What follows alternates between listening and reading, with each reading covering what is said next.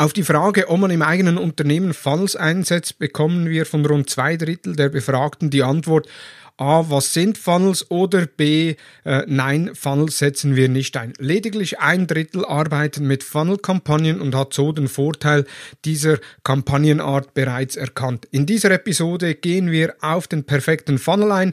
Wie kann ich das bei Facebook integrieren? Was gibt's überhaupt für Funnelarten? Was sind die Ziele eines Funnels? Und auch, äh, wie kann so ein Funnel aussehen? Viel Spaß beim Zuhören.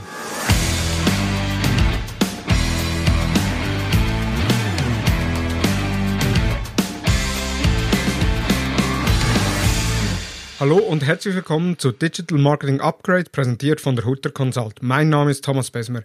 In der heutigen Deep Dive Episode spreche ich über den perfekten Facebook Funnel, der dir zu mehr Erfolg verhilft.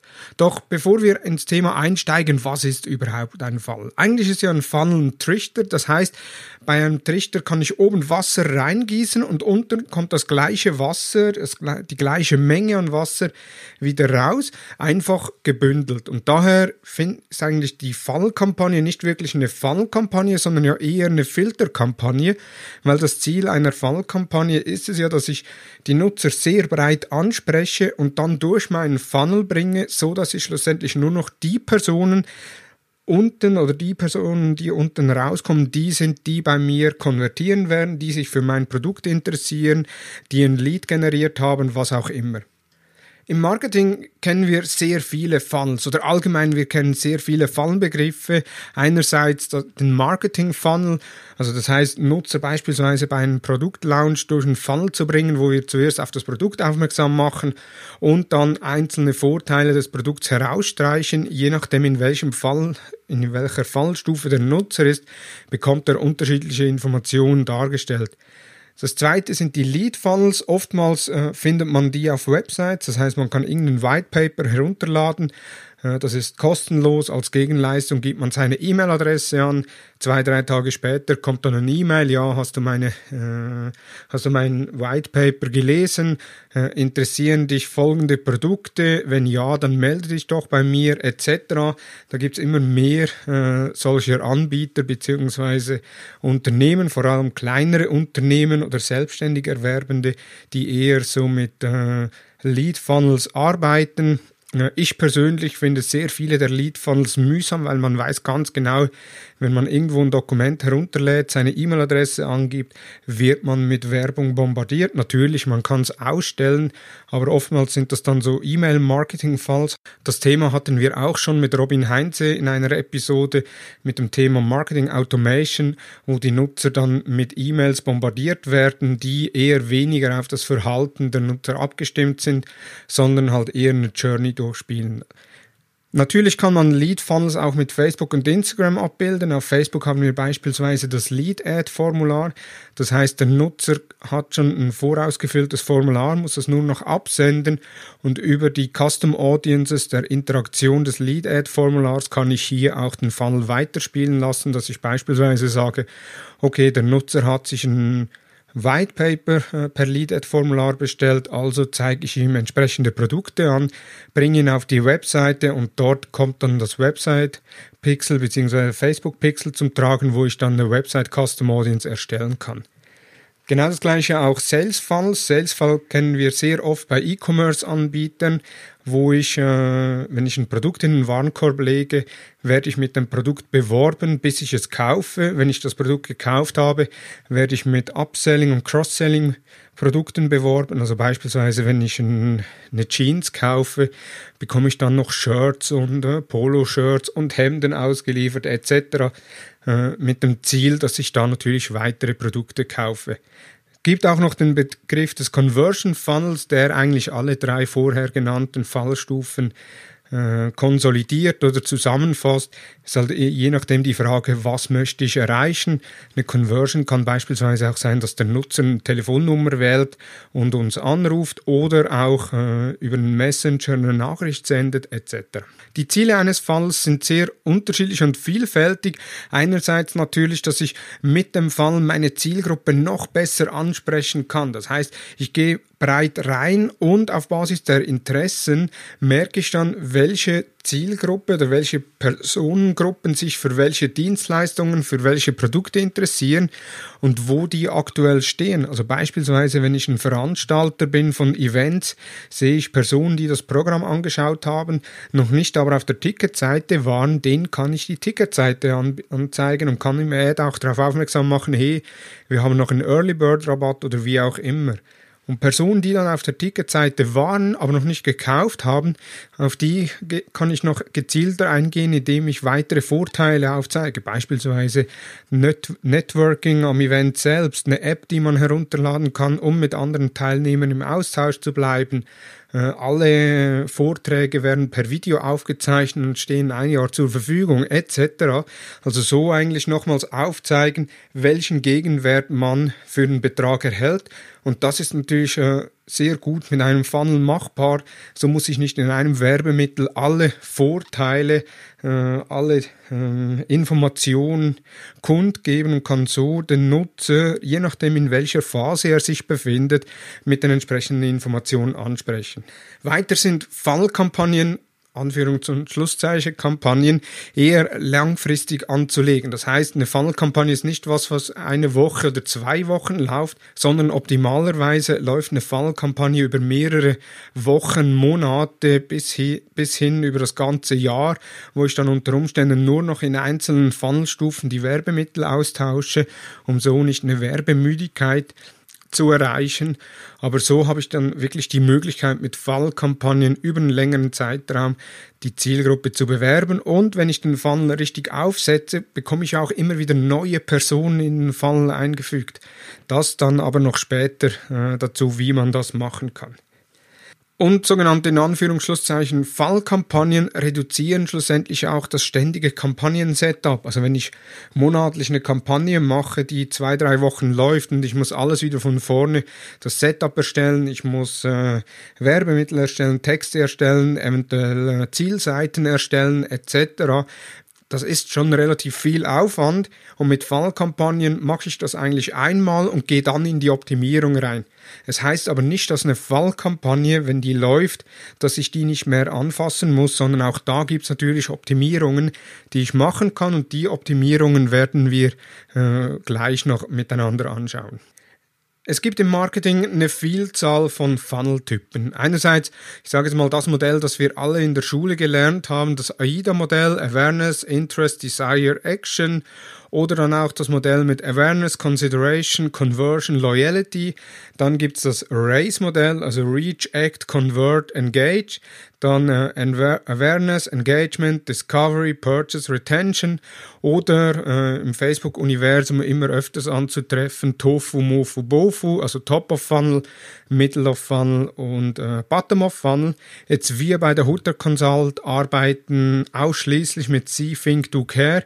See, Think, Do, Care von Avinash Kaushik, zweifacher Buchautor, äh, Google-Enthusiast, der äh, See, Think, Do, Care entwickelt hat. Und See, Think, Do, Care ist für uns optimal, weil wir mit vier Stufen kein allzu komplexes Kampagnen-Setup machen und im Gegensatz zu AIDA haben wir noch die Care-Phase. Das heißt, wenn der Nutzer in der Do-Phase eine Conversion getätigt hat, können wir den in der Care-Phase noch entsprechend angehen oder weiter äh, angehen. Natürlich ist nicht jeder Fall, den wir integrieren, vierstufig.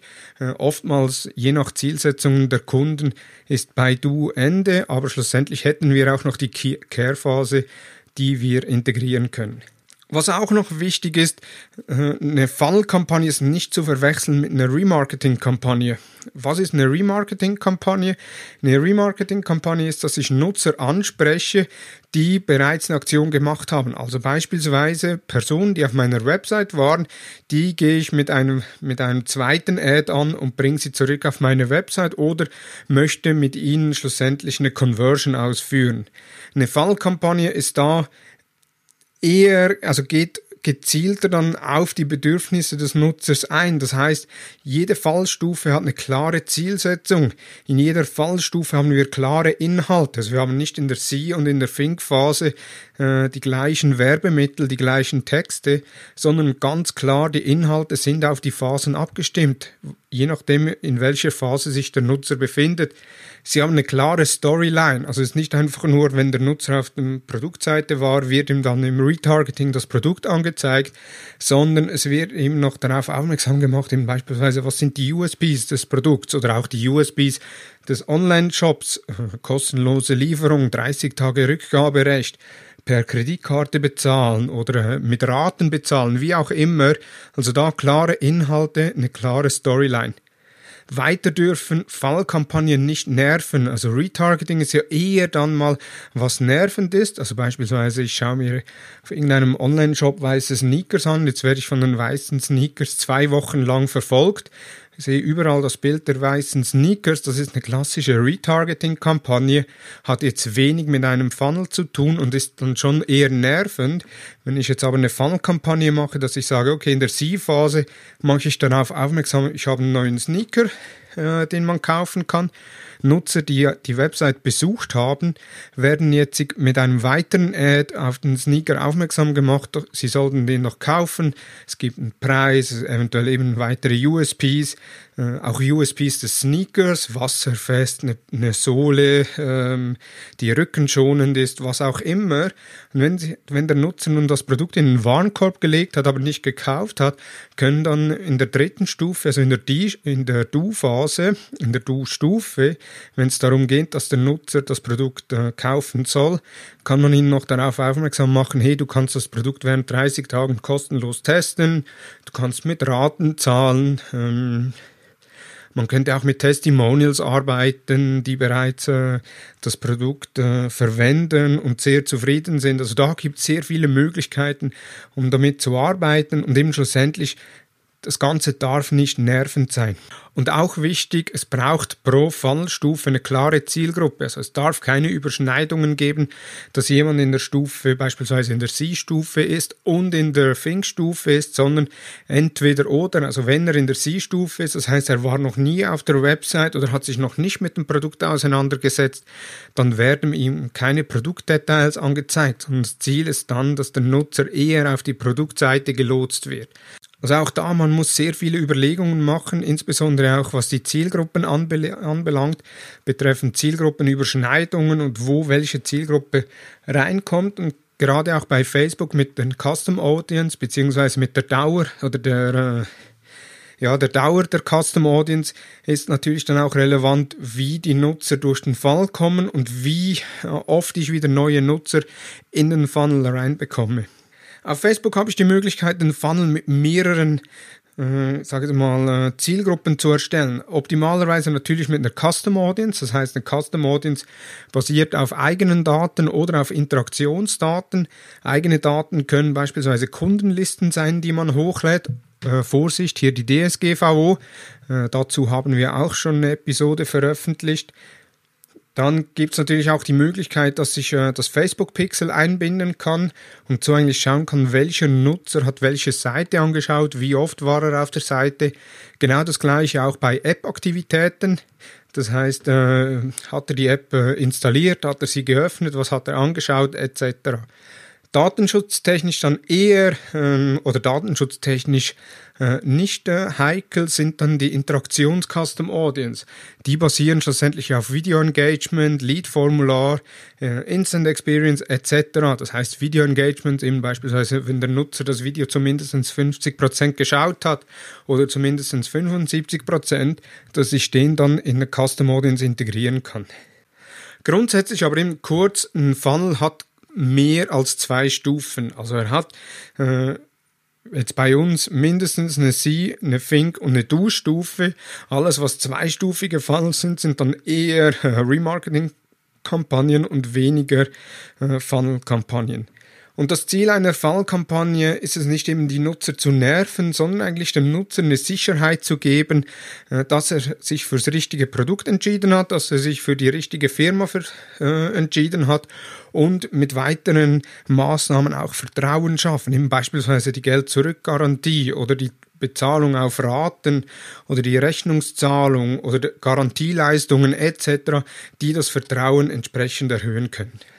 Wie bereits erwähnt, brauchen Funnel-Kampagnen klare Zielgruppen. Und klare Zielgruppen heißt auch, dass man hier mit Ausschlüssen arbeiten muss. Also vor allem in der C-Phase gehe ich ja relativ breit rein. Das heißt, dort werden dann eher Lookalike Audience eingesetzt, es werden Core Audience eingesetzt. Also beispielsweise eben, wenn ich Sneakers verkaufe, dann vielleicht äh, Sneaker-Liebhaber, äh, Turnschuh, äh, Interessierte, vielleicht auch Sportinteressierte oder äh, eher athletische Menschen, die dort angeschrieben werden. Äh, das sind dann eher die breiten Zielgruppen.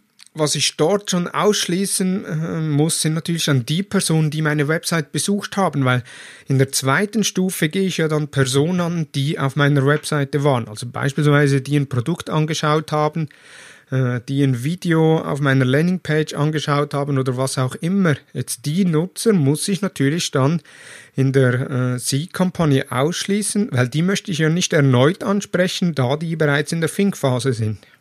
Und genau das gleiche dann auch in der Do-Phase. Das heißt, wenn in der Think-Phase Produkte in den Warenkorb gelegt wurden, die schließe ich in der Think-Phase aus. Also Personen, die Produkte in den Warenkorb gelegt haben, die äh, schließe ich in der Think-Phase aus, gehe die aber in der Do-Phase an. Also ganz kurz nochmal, in der See-Phase gehe ich breit rein. Der Nutzer klickt auf die Landingpage, schaut sich das Produkt an und jetzt, wenn er das Produkt angeschaut hat, mache ich eine Website Custom Audience. In der Think-Phase gehe ich nur Personen an, die eine Website Custom Audience gemacht haben. Jetzt im Beispiel. Wenn der Nutzer dann in der Think-Phase das Produkt in den Warenkorb gelegt hat, dann äh, gehe ich dann in die Do-Phase und spreche alle Personen an, die Produkte in den Warenkorb gelegt haben. Da muss ich natürlich dann die Personen, äh, beziehungsweise die Personen, die Produkte in den Warenkorb gelegt haben, die muss ich dann in der Think-Phase wie auch in der See-Phase ausschließen, da ich äh, sonst äh, Überschneidungen produzieren kann und der Nutzer plötzlich in mehreren Stufen ist.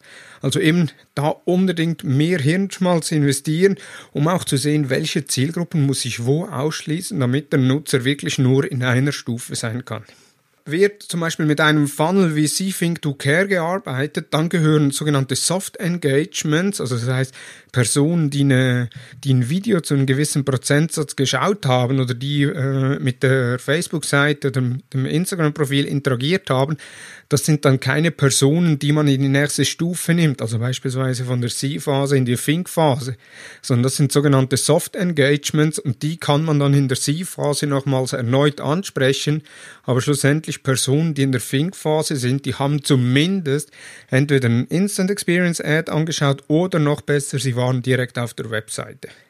Wenn man nun ein, in der C-Phase ein Video ähm, ausspielt und man möchte jetzt die Person targeten, beispielsweise Personen, die das Video zu 75 Prozent geschaut haben und möchte die erneut ansprechen, dann bleiben die so lange in der C-Phase, bis die auf die Website gekommen sind. Vorher werden die nicht in die Think-Phase äh, übermittelt. Das heißt, ich könnte jetzt hier hingehen und sagen, okay, ich mache in der C-Phase mache ich zwei Facebook-Kampagnen. Die eine Kampagne auf Reichweite, wo ich möglichst breit die Zielgruppe ansprechen möchte und alle Personen, die das Video zu 75 Prozent geschaut haben, die mache ich eine zweite Kampagne in der C-Phase mit dem Ziel Traffic, das heißt, dass ich die Leute auf die Website bringe und die gehe ich nochmal direkt an. Das heißt, ich habe innerhalb der C-Phase wie eine kleine Remarketing-Kampagne, bevor der Nutzer dann auf die nächste äh, Stufe kommt, jetzt in dem Fall auf die Think-Phase.